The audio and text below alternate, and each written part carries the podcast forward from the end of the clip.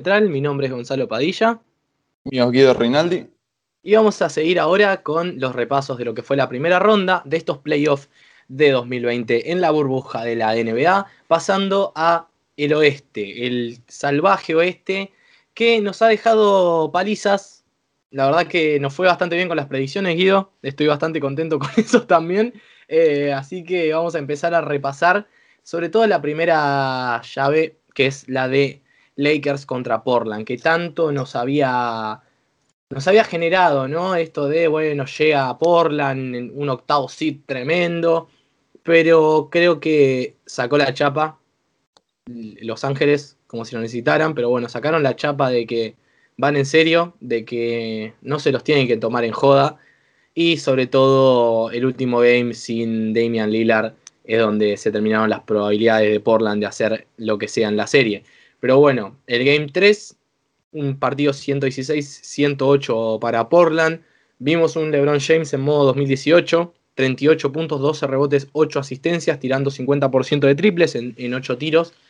Y se vio el, el, inicio de lo que puede ser esta dupla asesina, que son LeBron James y Anthony Davis, ya que Anthony Davis hizo 29 puntos, 11 rebotes, 8 asistencias, 2 robos y 3 tapas.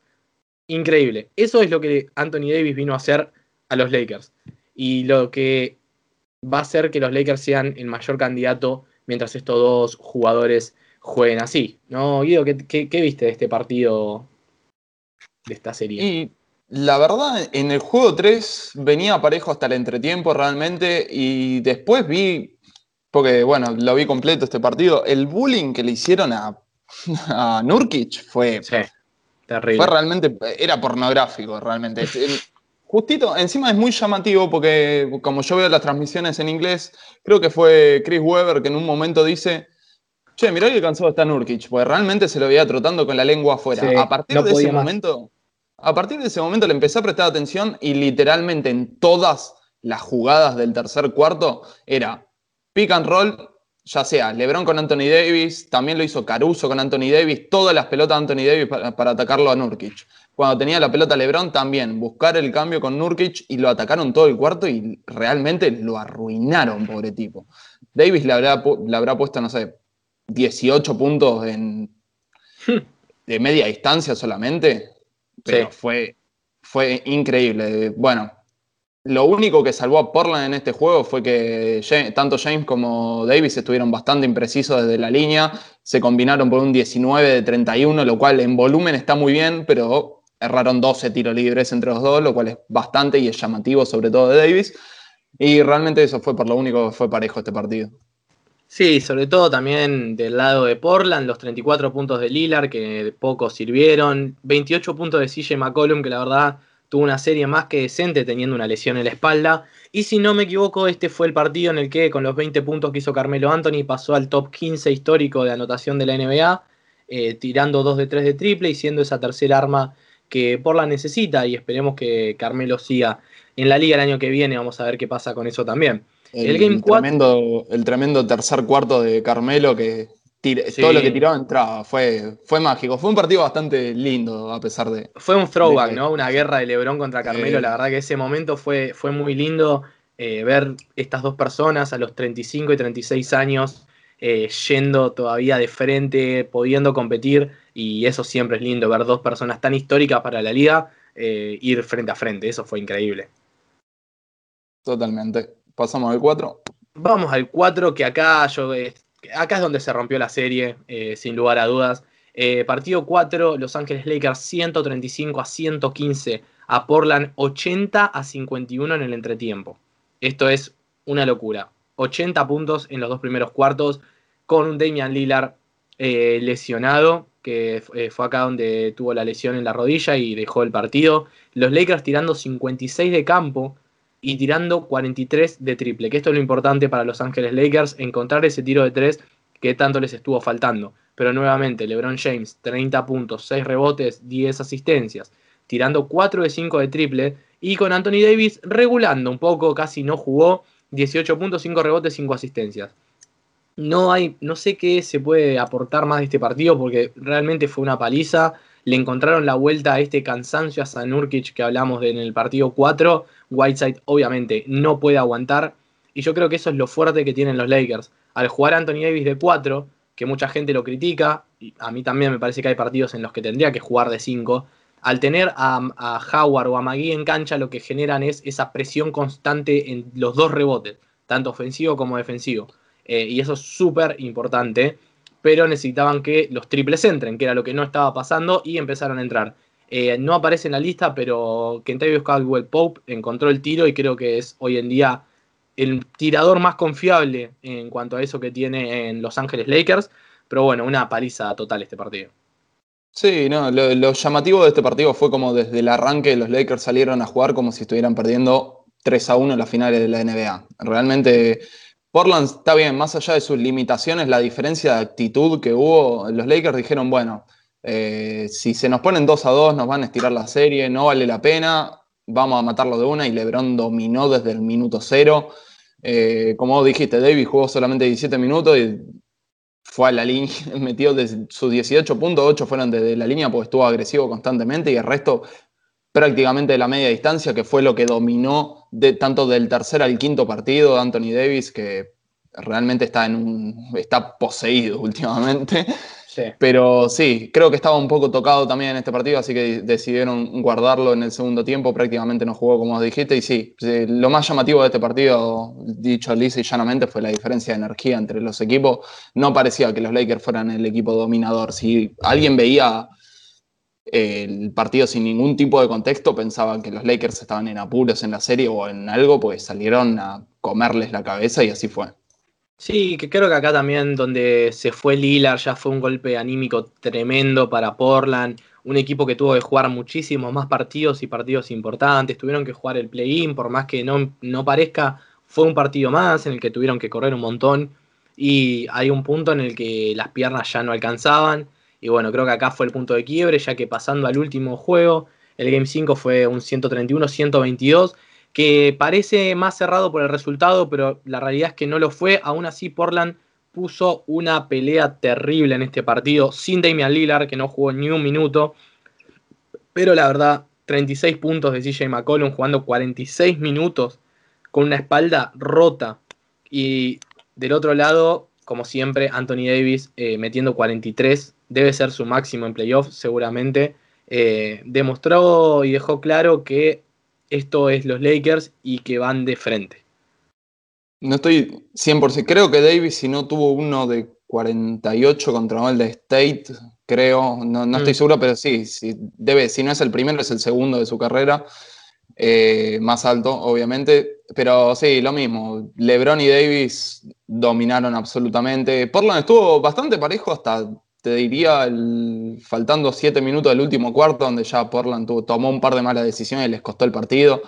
Eh, LeBron terminó en 36 puntos, 10 rebotes, 10 asistencia, tirando 14 de 19 de campo, 4 de 7 en triples y perfecto desde la línea. Y Davis, como dijiste, 43 puntos, 9 rebotes, 4 asistencias. Está muy alto el número de asistencias de Anthony Davis, lo cual es bastante positivo para los Lakers para quitarle un poco de peso de la ofensiva a LeBron y tirando 14 de 18 de campo. Ya cuando del otro lado tenés dos tipos que se combinan de 28, 28 de 37 de campo, ya mucho no tenés que hacer. Eh, de triple también estuvo bien David, yendo mucho a la línea. Y como vos dijiste, McCollum, que para mí fue lo mejor de Portland en esta serie, dada la condición física lamentablemente de Lila. Y bueno, los números básicamente, Davis terminó la serie promediando 30 puntos y redondeamos. 9,4 eh, rebotes, 4,2 asistencias, al menos un rebote y una tapa, y tirando 57% de campo, 40% de triple y jugando solamente 32 minutos, lo cual es bastante bueno que en playoff aún así no tenga la necesidad de rozar los 38, 39 minutos, que es cuando se vuelve realmente desgastante un partido. Y LeBron eh, terminó la primera ronda como el único jugador en toda la NBA en promediar un triple doble. 25,3 puntos, 10,3 rebotes, 10,3 asistencias, 1,3 robos tirando 55% de campo, 43 de triple y 70 de tiro libre, que es su promedio de carrera prácticamente. Y lo mismo, jugando 33 minutos, lo cual para un playoff LeBron es poco y es muy positivo para los Lakers. Del lado de Portland, CJ McCollum terminó la serie con 23,2, de promedio, tirando 44% de campo y 37 de triple, excelente. Y Lillard, los cuatro partidos de juego, ya que no jugó el último, promediado 24,3, 3,5 y 4,3 asistencias, tirando 40% de campo y 39 de triple, lo cual está muy bien, y 97 de tiro libre también. Como dijimos en el repaso anterior, LeBron terminó con la máxima asistencia en toda la primera ronda con 10,3. Sí, Damian Lillard terminó con unos números bastante... Son buenos números, no me malentiendan, pero tal vez no es tan fácil ser Steph Curry, así que cuiden las palabras la próxima serie de playoffs porque después los jugadores terminan haciendo estas cosas y tienen que meterse las palabras en lugares donde no da el sol.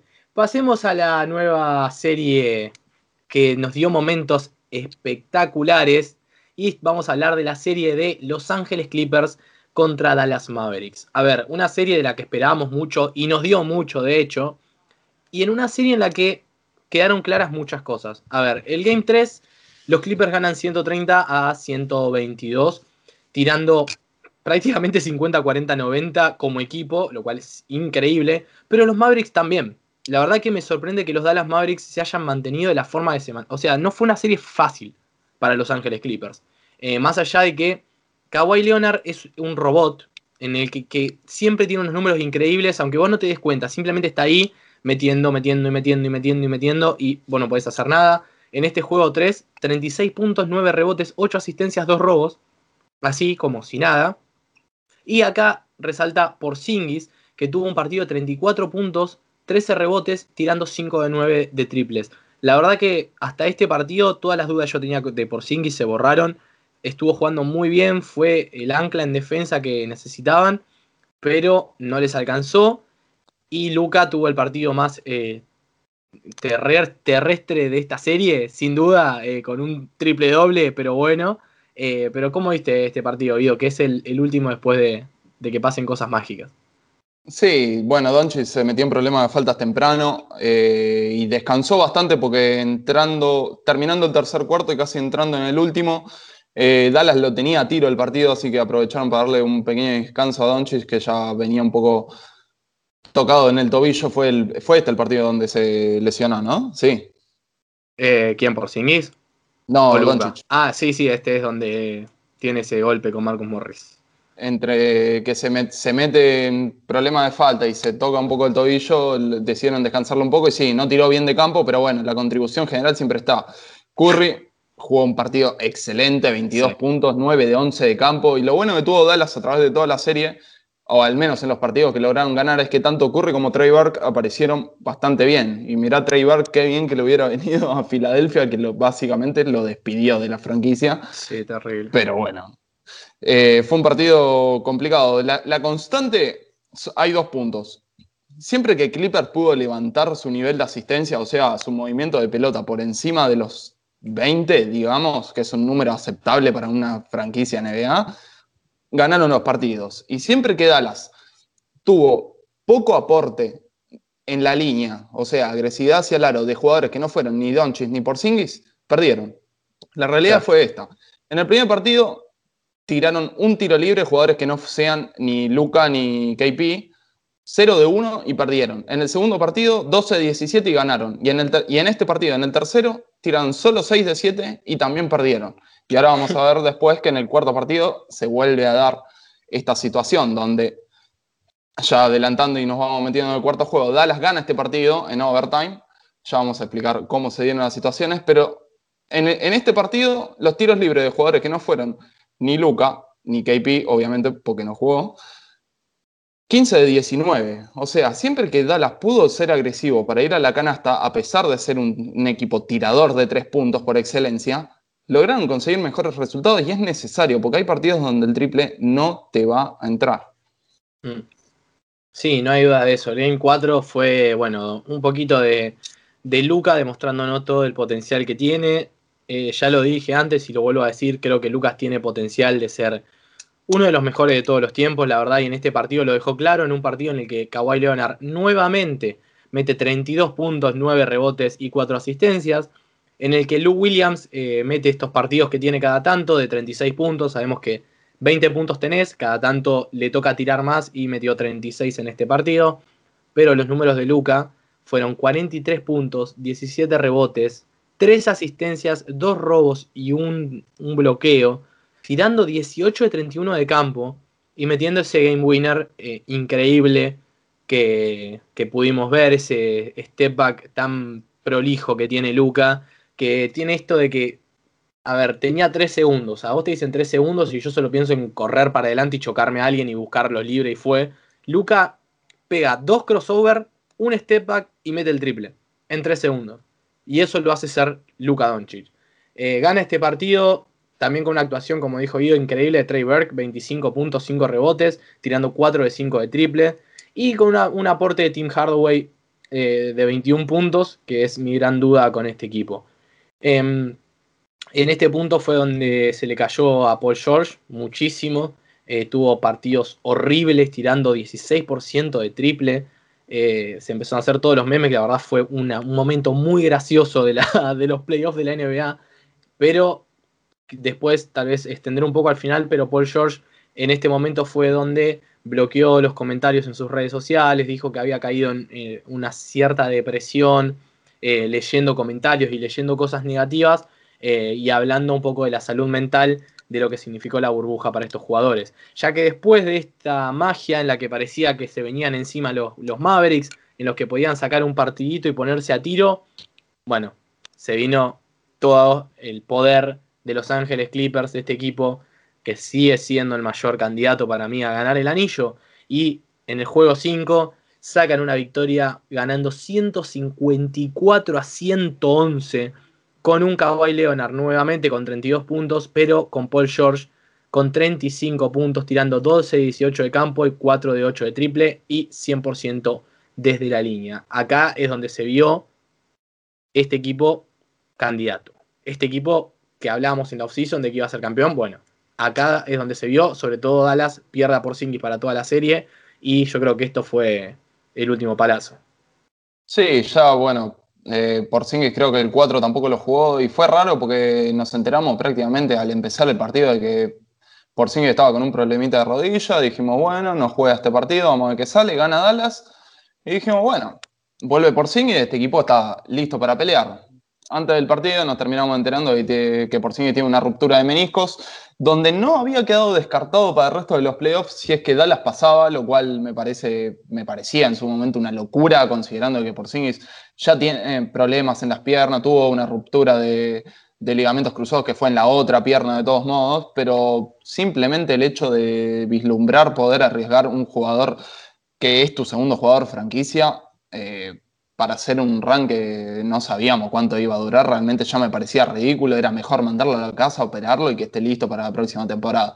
Dado esto, ya nos dábamos cuenta de que si bien Dallas ya había sacado un partido mágico, terminó siendo eso, un partido mágico. Eh, los Clippers los pasaron por arriba, la verdad, tiraron 63% de campo, 53-84 y tiraron 62% de triple. Si tu rival tira 62% de triple como equipo, no vas a ganar ese partido, o sea, no, ya, descartalo. Y de vuelta, en el partido anterior, que encima se fue a overtime, los Clippers tuvieron 19 asistencias como equipo, lo cual es bajísimo para un partido de 53 minutos contando el overtime. En este partido los Clippers tuvieron 28 asistencias, se movieron muchísimo a la pelota, tuvieron contribuciones generales mejores, a pesar de que George tuvo su remontada, que era tan esperada por los Clippers, y sabíamos que en el momento de que George remonte, esta serie estaba prácticamente terminada por la calidad de jugador que es. Eh, prácticamente Dallas no, tuvo una chance en este partido. Fue tremendo. Y para agregar a lo de Paul George, fue el primer jugador en la historia de los playoffs en anotar más de 35 puntos en menos de 25 minutos. Así que, De la nada a todo. No, tuvo término medio Paul George en esta serie, digamos. No, este partido fue realmente contundente y bueno, en el sexto partido en donde los Clippers terminan de cerrar la serie, ganan por 111 a 97, que fue un partido que, bueno, parece un poquito paliza, pero realmente Dallas estuvo más o, estuvo a un run de ponerse a tiro en el último cuarto, no lo pudieron lograr en un equipo que ya se lo notó todo el partido totalmente desgastado, estaban muy cansados, se vieron abrumados por la energía de los Clippers. Un partido donde se dio una situación rara en el, en el quinto partido, Morris le da un pisotón a Luca en el, en el tobillo lesionado y se armó toda la controversia de que si fue en serio o no fue en serio, quedó todo en la duda ante el análisis del video. Y en este partido, en el segundo cuarto, Luca corta hacia el aro y Morris le pega un viaje en, el cachete, donde no quedó ninguna duda de que este tipo. Está bien, es un mala leche, pero obviamente está en este equipo para hacer eso. Eh, Luca, Luca realmente fue contenido por Boban, si no se iba a las manos directamente ahí, y esas son las cosas que Luca va a aprender con el tiempo. Cuando se dé cuenta de que los rivales le van a hacer esto, porque no va a ser solo Morris, a ver, en el momento que le toque otro rival, va a ser otro rival. Todo el mundo le va a hacer esto y él se tiene que dar cuenta de que es porque es el mejor, uno de los mejores jugadores de la liga. Se lo hacen a Lebron todo el tiempo, se lo están haciendo a Gianni, se lo van a hacer a todo el mundo. Y él tiene que aprender a decir, bueno, no me están haciendo esto porque me quieren lastimar, sino porque soy el mejor jugador de, de mi equipo y soy uno de los mejores jugadores de la liga. Y eso se gana solamente con experiencia. No le podemos pedir a un pibe de 21 años que esté centrado en los 48 minutos de, cada partido de una serie de 7 partidos. Es realmente el único punto que va a tener para mejorar. Pero yendo a lo que es el partido, Dallas tiró horrible de triple, 30%, 11 de 37, un número bajo de triple encima. Y Leonard tuvo el partido Kawhi Leonard que tuvo toda la serie. 33 puntos, 14 rebotes, 7 asistencias y 5 robos, 14 de 23 de campo.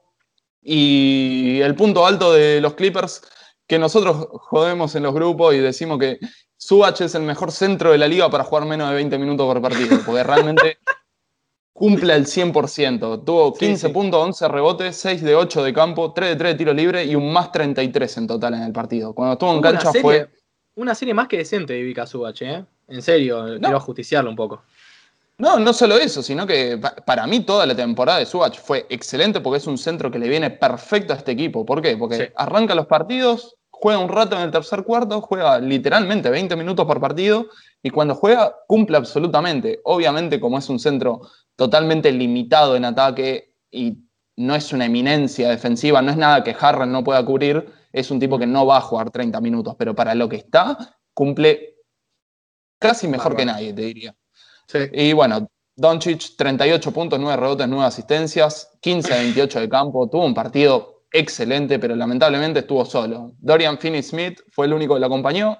16 puntos, 6 rebotes, 4 asistencias. Y lo cual ya es mucho decir, ¿no? Que Dorian Finney-Smith sea el segundo.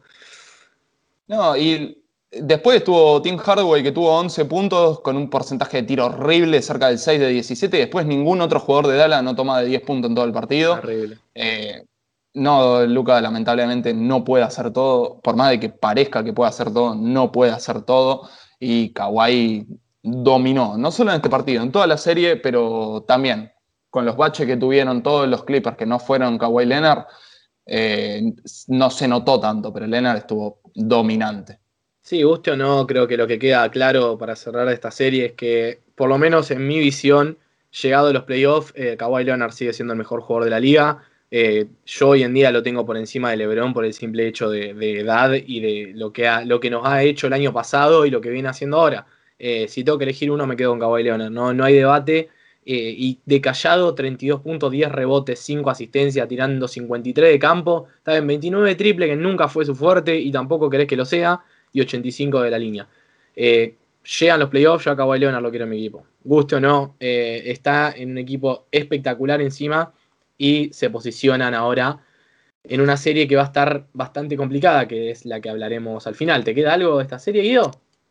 No, la verdad, nada. Buena serie de por sí en playoff. Eh, como vos dijiste, despejando un montón de dudas en cuanto al juego. Salud, vuelven las preguntas de siempre, lamentablemente, pero bueno, sabemos que tenemos un pibe con potencial para ser top 5 de la liga en el año que viene o el siguiente a toda furia. Y bueno, Playoff Kawaii es, un, es, real, 100% real. Por si quedaban dudas todavía. Bueno, pasando a la serie que es la única que todavía queda abierta, vamos a dejar para el final la de Denver y Utah. Vamos a pasar a hablar de la serie de Houston Rockets y Oklahoma City Thunder, que creo que yo había dicho Oklahoma en 6 eh, si no me equivoco, y vos habías dicho que iban a ir a, juego 7, ¿puede ser? Sí, yo dije Oklahoma en 7, pero no me esperaba nada de lo que está pasando realmente. No, no, yo tampoco para nada. Eh, yo dije Oklahoma en 6, eh, diciendo, creo que dije que seguramente iba a ser juego 7, pero bueno, está pasando y algo que me pasa con esta serie No sé si querés hablar mucho de los números en esta serie. A mí me parece que es una serie para hablar un poco más en general de lo que está pasando, porque creo que es una historia repetida del lado de Houston. A ver, eh, ¿a qué me refiero con historia repetida? La historia repetida de que siempre tenés que ganar el partido para poner la serie a tiro y errás más de 20 triples eh, tirados. Tenés que, tiene que aparecer tu figura en un momento importante para darle un cierre a la serie, tira un ladrillazo o da un mal pase. Eh, Mike D'Antoni demostrando que por más que es un tipo súper inteligente en el planteo, no se sabe adaptar para cerrar los partidos. James Harden y Russell Westbrook no estando precisos en el clutch, que sí lo está el tipo que siempre le querés dar la pelota en el clutch, que es Chris Paul, que guste o no, para mí junto a Stephen Curry es el mejor eh, base de este siglo. Eh, en cuanto a partidos, bueno, Game 3, eh, Guido, ¿querés contar un poquitito qué pasó ahí?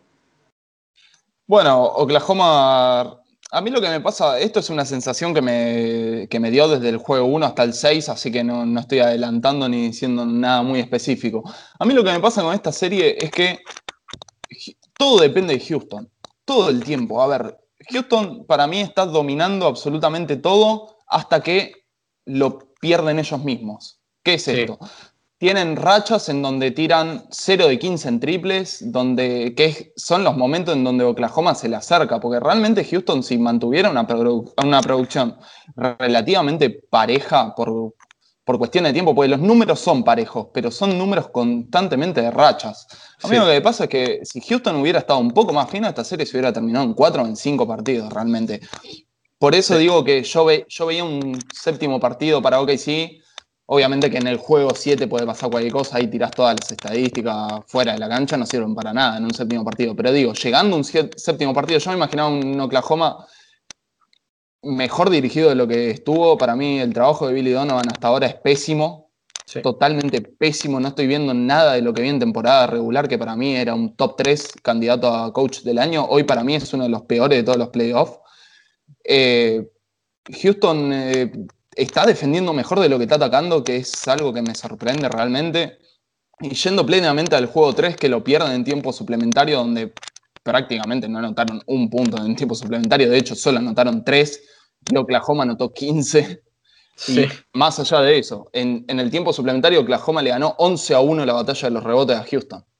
Está bien, mm. sabemos que Houston no es un equipo que va a rebotear porque el tipo más alto mide 1,98 o 2 metros 3.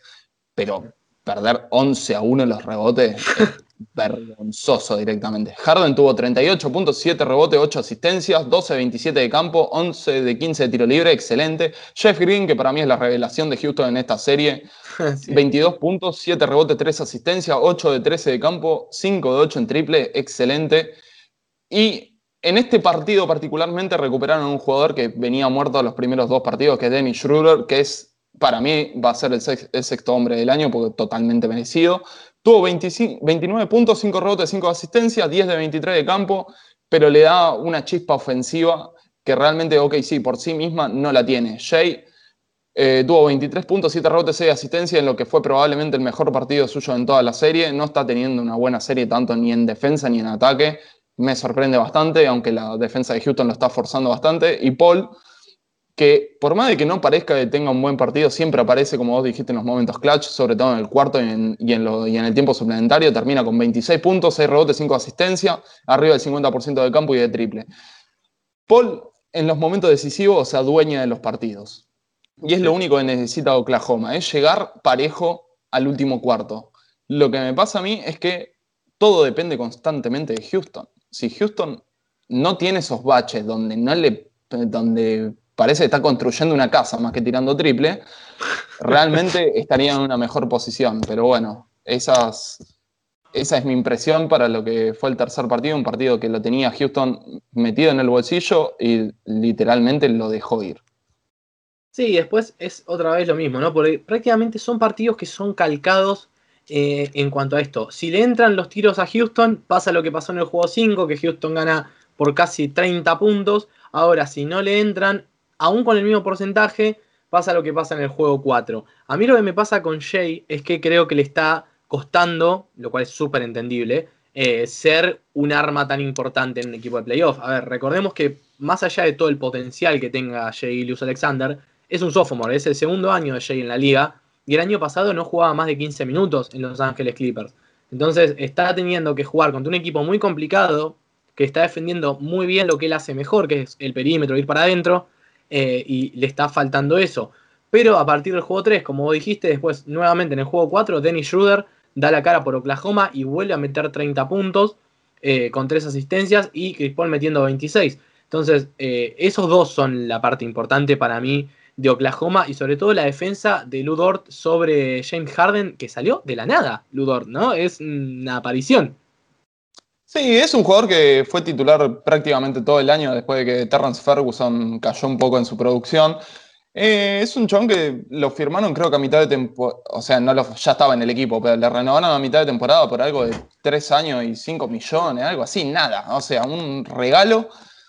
Y realmente encontraron en él un tipo que más o menos lo puede contener a Harden. ¿En qué sentido? Harden de todos modos tuvo 32 puntos, 15 asistencias, lo cual es una locura. Tiró 11 a 25 de campo, que para él no es nada, no es nada malo. Que Harden tire menos del 50% no es problema, dada la cantidad de tiro libre y de triple que tira. Pero justamente tiró solamente 5 tiros libres, que en un partido para Harden es la mitad de lo que promedia. Es muy poco. Y la defensa de Ludort es, se explica porque es un tipo que es rápido y es está, es, un camión. ¿Vos, viste lo que es? Es enorme. Es una heladera, es tremendo, sí, sí, sí. Mide, eh, no debe medir más de 1,95, igual es bajo, pero es, es enorme. Y es el único tipo que más o menos le puede hacer frente a Harden. Eh, lo, intentó y lo hizo aceptablemente, pero bueno, Schroeder es, mide 1,83 y es un papelito realmente, así que contra Harden no va a tener mucha chance, al menos por más de dos posesiones. Pero lo bueno de Oklahoma es que pudo reducir la cantidad de faltas, ya que Houston fue a la línea 10 veces en todo el partido, lo cual es un gran problema para Houston, que se nutre mucho de los tiros interiores más allá del triple, y no ir a la línea es algo que les duele muchísimo, ya que son puntos gratis, son puntos de descanso. Y lo de Schroeder y Paul se sigue explicando porque son dos bases que van muy fuerte hacia el aro y es básicamente la única manera que tenés de romper una zona si no tenés grandes tiradores. El otro ajuste que puedo señalar de Oklahoma es que Galinari está tirando mucho más triples. A medida que fue avanzando la serie, se fue tirando mucho más triples y realmente es algo que le viene muy bien a Oklahoma. También por el mismo motivo para poder abrir la zona. Si vos tenés jugadores como, por ejemplo, Ludort, que ya vamos a ver lo que pasó en el quinto juego, que no es un buen tirador, la zona se cierra mucho y no te queda otra más que tirar una enormidad de triples, que es lo que quiere hacer Houston para salir en contragolpe. Así que Galinari tirando bien de triples es realmente un aire que le, que le vino perfecto a Oklahoma, que termina ganando otro partido cerradísimo. Sí, después viene justamente el juego 5, como vos dijiste, que el grave problema acá fue que Oklahoma tiró 15% de triple, tiró 7 de 46 desde el perímetro, perdiendo el partido 114 a 80 y combinándose Chris Paul, Shea Gilius Alexander, Ludort y Galinari en un 1 de 29 desde la línea de triple. Eh, imposible ganar un partido si pasa esto. No, ni hablar. Y más que nada, el, plan de, de, Houston fue, bueno, dejémoslo tirar a Ludort que en el partido anterior había tirado un 3 de 6, un 2 de 5 creo, pero la mecánica de tiro es realmente horrible, así que es, muy parecido al tiro de Andre, Robertson, que también está en Oklahoma, no está jugando por, bueno, estuvo mucho tiempo afuera y bla, bla, pero básicamente lo que dijeron fue, bueno, déjenlo tirar. Y en el primer cuarto, Ludort creo que fue 0 de 6 de triple y 1 de 8 de campo, algo así. Y ya a partir de ese momento Houston entró a salir en contragolpe y básicamente lo mató. Y la otra situación que le pasó a Oklahoma fue que Dennis Schroeder en el tercer cuarto quiso pasar una cortina de PJ Tucker y le pegó un golpe en las bolas típico de WWE. que se ve. Sí, y típico de Dennis Schroeder, ¿eh? es, es, algo que hace bastante Schroeder. Es muy llamativo, porque Chris Paul lo hizo dos veces ya en la serie y los árbitros no se dieron cuenta. o sea, hay mucho golpe en las bolas en esta serie, pero bueno, a, raíz de eso, PJ Tucker se le puso en la espalda, lo cabeceó un poquito, los dos terminaron expulsados y a partir de ese momento de que Schroeder es expulsado, Houston le saca un 66 a 35 a Oklahoma en la segunda mitad. Y básicamente ahí estuvo el partido. El partido estaba empatado hasta ese momento, a pesar de que estaba tirando horrible Oklahoma. Y en el momento de que Schroeder se mandó esa, le sacaron 31 puntos de ventaja. Sí, no hay duda. Fue una destrucción directamente ese partido. Que es eh, esto, ¿no? Los, los, Rockets es raro verlos ganar un partido cómodos o un partido que diga, ah, sí lo ganaron. No, siempre tiene que pasar algo raro. Y fue justamente lo que pasó en el Game 6, que gana Oklahoma 104 a 100, pero se da esta situación nuevamente en el clutch en la que Russell Westbrook no toma buenas decisiones, entregándole el partido a Oklahoma ganado, sacada la diferencia en realidad, por un triple de Chris Paul en la cara de Robert Covington, prosiguiendo de un nalgazo de Chris Paul a Covington que fue hermoso. y yo no entiendo cómo eso no es una técnica, pero bueno, ya estamos en cualquier cosa en esta serie, ya es cualquier cosa, puede, cualquier cosa puede pasar. Eh, bueno, Chris Paul nuevamente, como dijimos, el mejor jugador del clutch esta temporada con porcentajes increíbles, metió 28 puntos, 7 rebotes, no lo puedo entender midiendo nada. Eh, Galinari con 25 puntos me parece el punto importante de este partido. Y nos vamos con este partido al Game 7, eh, que creo que puede pasar cualquier cosa, ¿no, Guido? Sí, bueno, ni hablar. En este partido, para destacar, eh, la defensa de Oklahoma estuvo muy activa, le forzaron a Houston 22 pérdidas y Houston es el equipo que menos pérdidas promedia en todos los playoffs y también en la temporada regular desde que hicieron el trade por Capela. Se libraron de Capela, empezaron a jugar bajo y es un equipo que pierde muy pocas pelotas porque suele, pasar, suele pasarla muy bien y si no la pasa, tira directo al aro. Ya doblar su promedio en, en pérdidas son 11 posesiones menos, que realmente les viene muy mal. Y realmente el, partido se termina decidiendo más allá de, está bien, podemos decir que los pases de, de Westbrook, tiró un Nerval faltando 45 segundos que termina salvando Harden y después la vuelven a perder. Sí. Básicamente, en un tramo, desde el minuto 2.09 del tercer cuarto hasta el 10.34 del cuarto cuarto, o sea, en 3 minutos 35, Westbrook estuvo en cancha sin Harden. En ese espacio de tiempo, Houston eh, perdió los puntos con OKC 14 a 3. Le sacaron 11 puntos de ventaja en los 3 minutos que Harden se sentó. Más adelante, en el último cuarto, faltando 8 minutos 36 y faltando 5.33, o sea, en esos 3,3 minutos que estuvo afuera Westbrook y estuvo adentro Harden, Houston tuvo un positivo de 12 a 3. O sea, Westbrook no está en ritmo, no está tomando buenas decisiones, más allá de las pérdidas tontas, que es lo que se ve. Es un tipo que no está influyendo positivamente en el equipo como lo venía haciendo en la temporada regular. Recordemos que empezamos el año pegándole a Westbrook porque el Westbrook de todos los años fue realmente un desastre más allá de los números estratosféricos, pero era un tipo que no estaba tirando más triple, estaba cuidando más la pelota, estaba tirando cerca del 50% del campo, lo cual era para nosotros totalmente sorprendente. Y dijimos, bueno, tenemos un Westbrook distinto. Houston tiene un Westbrook distinto de acá en adelante. Y en el partido más importante del año prácticamente, en otro partido que también tenían prácticamente en el bolsillo, Westbrook en el tercer cuarto básicamente se olvidó de cómo jugar al básquet. Fue realmente un desastre. Tuvo pérdidas, tuvo una pérdida que eh, un contragolpe donde House estaba en una esquina donde se la tiró con una mano como si te estuviera tirando un sachet de leche. Sí, sí, sí. Horrible. En el mismo cuarto, también Jeff Green parado en una esquina, le tira un pase desde el centro que lo erra por tres metros, corte, casi le arranca la cabeza al asistente técnico. Sí, y sí, después, y, la última pelota del partido, que bueno, está bien, mucho pueden decir, oh, pero Jeff Green no estaba listo. Bueno, pero la jugada no era esa, la jugada era que Westbrook vaya hasta donde fue y en vez de pasarla para atrás, haga un pique y se la dé a Harden para que Harden en un par de segundos pueda construirse un tiro. Esa es la jugada habitual de Houston. No dársela a un Jeff Green que obviamente está mal que no la haya esperado, pero además de ser un pase errático, era un pase que no tenía que suceder. No tenés que poner una serie de playoffs a manos de Jeff Green, por más bien que juegue.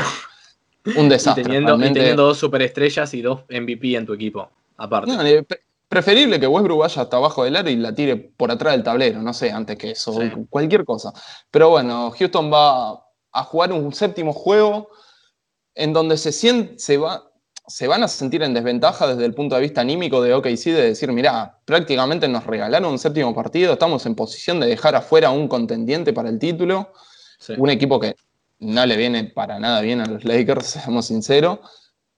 Entonces, Oklahoma se encuentra con un regalo y van a ir con todo el envión de haber ganado un sexto partido de la manera que lo ganaron y esperando llegar al final del último partido con un, con resultado estrecho para volver a sacar las mismas ventajas que vinieron sacando en todos los partidos cerrados de la serie. Sí, sí, no hay duda que el momentum lo tiene Oklahoma y esto es súper importante teniendo un jugador que maneja también los tiempos como Chris Paul. Eh, es un factor terrible que, esté de, tu lado Así que va a ser un partido, puede pasar cualquier cosa. Eh, sigo creyendo, yo voy a cambiar y la verdad pienso que va a ganar Houston, pero puede pasar cualquier cosa. Y si gana Oklahoma, eh, bueno, gana Oklahoma y Houston queda fuera y no sé qué va a pasar porque este equipo no tiene demasiado para movilizar, más que que se vaya de Anthony a adoptar eh, otra forma de juego. Yo estoy de acuerdo y yo pienso que va a ganar Houston también. Más que nada por Harden. Yo creo que si Harden se hace muy dueño del partido desde el arranque, de, punta a punta, Houston va a ganar. Y el dato es que los tres partidos que ganó Houston los ganó por lo menos por 13 puntos de diferencia. Y los tres partidos que ganó Oklahoma City Thunder fue uno por cuatro puntos, el otro por tres y el otro en tiempo suplementario. Así que si puede ser un partido cerrado, la veo difícil para Houston. Pero bueno, vamos a ver cómo se desarrolla, va a estar buenísimo. Sí, va a estar buenísimo, sin dudas.